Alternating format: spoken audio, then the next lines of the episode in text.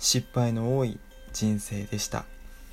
この番組「人の振り見て我が振り直せ」略して我が振りラジオは失敗の多い人生を送ってきたざわちんが誰かに聞いてもらいたい失敗談や忘れ去りたい過去のお話を集め皆さんの心をちょっぴり明るく豊かにしていきたいというコンセプトでお送りしております。失敗を供養していきそこから学んでいこうという番組です。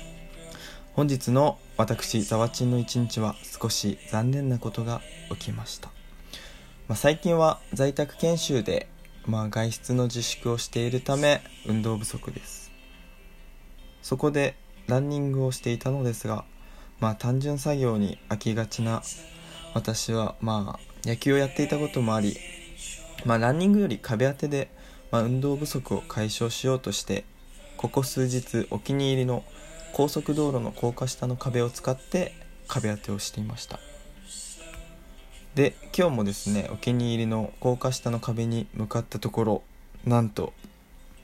5人以上はいると思われる不良がたむろしていたのです。仕方なく家に帰りランニングに切り替えた一日でした。私の住んでいる地域は東京都埼玉区言わずと知れた不良の町でございます。不良にもたむろを自粛してほしいなと思った一日でした。さて本日もお便りをいただきましたのでご紹介したいと思います。ラジオネームガミぼっちさんのよくあの時できたなと思う話です。小学生の頃に先生のことをお父さんと呼んでしまったというエピソードのように誰しも経験したことのあるような会話の中で無意識に出てしまった失敗の話です。昨年の11月頃会社の上司と仕事の会話をしていた中で「〇〇だよね」と聞かれた際私は「〇〇だと思う」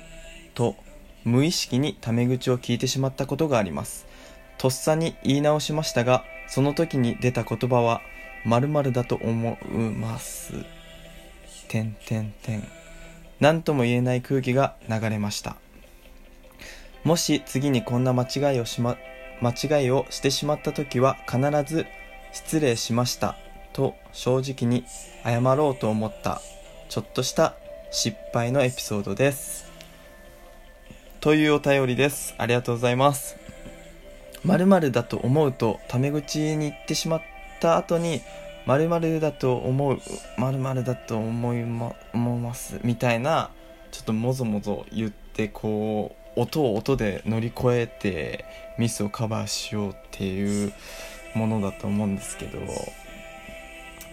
まあこういうな気が抜けてしまう失敗っていうのはもう誰しもあると思うな。仕方ないですよね。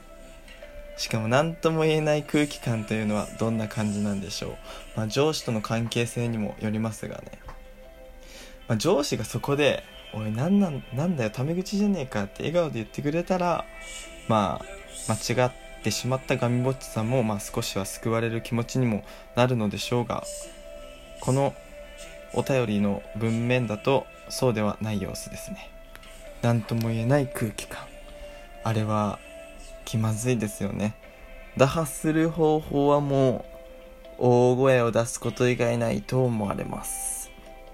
まあでもやってしまったことはもう仕方ないので、えー、お便りの最後にあったように正直に謝るということが一番だったのではないでしょうか。いや正直に謝ることですね。はい。でもまあ取り返しのつくような小さなミスで良かったのではないでしょうか。私もまあ、学生時代にバイト先の主婦宛てに用意されたお土産、えー、萩の月を間違えて食べて、まあ、激怒させてしまったという、まあ、事件がございましてそれで聞かれた時にあまりの、まあ、鬼の形相に食べてないですと嘘をつき、えー、今年の2月に3年越しに、まあ、謝罪をした次第でございます。その時に痛感したのが正直に謝ることの大切さです。まあ、この話は一番最初のラジオで話してあるので、もし気になった方はぜひ聞いてみてください。そして、このラジオを聴いていただいているザワチルの皆様。あ、あのザワチルというのは、このラジオを聴いていただいている人の総称です勝手につけましたでまあザワチルの皆さんには私とガミボッチさんを反面教師として正直に謝るということをぜひ実践していただきたいと思います。ということで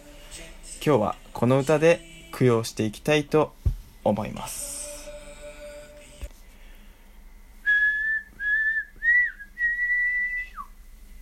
はいということで今日はショートバージョン歌ではないのですが大西ライオンさんの「心配ないさ」でした。いやなんか分かりづらいなこれはきっと。まあ心配ないでしょう小さなミスなので。そしてこの話のラベリングは謝罪のすすめでいきたいと思います。ぜひ謝りましょう正直に、えー、私ザワチンの社会人新社会人の目標は、えー、嘘を嘘で塗りつぶさないということです。ぜひ私たちを反面教師として謝るということの大切さを見直していただけたら幸いです。でですね、まあ話は変わるのですが、まあこのお便りの冒頭に小学生の頃に先生のことをお父さんと呼んでしまったというエピソードのようにというのでちょっとある一つの話を思い出しました。それを紹介させていただきます。でこれは私が高校2年生の時で高校野球をやっていた時の話なんですけどまあ野球部だけじゃないと思うんですけど先生にあだ名をつけたりしてなんか裏で呼ぶみたいなのってありませんでしたか？まあそういうのがあってであのある一人の先生が部員に裏で小籔って呼ばれてたんですよ。で理由はお笑い芸人の小籔に似ているからです。もうそのまんまなんですけど。でそれである日の練習で同期の部員が先生にあの練習メニューを聞きに行くか何かであの話しかけようとした時に「小籔先生!」って呼んだんですよねあの本名じゃなくてあだ名で呼んじゃったんですよあの瞬間はもうお便り同様何とも言えない空気になったのを思い出しましたまあ皆さんも結構先生にあだ名をつけるなんていうのはたくさんあったのではないでしょうないでしょうか。まあちなみになんですけどずっと野球部をやってきてでまあ先生にあだ名がほぼっていうか100%ついてきたんですよね。それを、まあ、紹介していきたいと思います。中学の野球部顧問はマッチョと裏で呼ばれていました。理由はマッチョだからですでコーチが2人いて1人がシマッチョもう1人がハムでしたでシマッチョは島田という本名でで顧問のマッチョの次にコーチになったのでマッチョシマッチョって感じで付けられたそうですで、ハムが一番新人で、で、ハムはお笑い芸人の諸見里さんいるじゃないですか、ハムの。あれに似ていることからハムと付けられていました。で、高校野球は、まあ理由がわかんないんですけど、監督がやつ。で、コーチがじいちゃんと、先ほども話させていただいた小籔でした。で、野球部用語があって、やーらいやーらいっていうのがあって、やーらいは、やつが来た。で、来るって漢字で、音読みで来じゃないですか。だから、や来。で、じいちゃんが来た時は、じらいじらいっつって、じいちゃんが来たことを部員にお知らせするというね。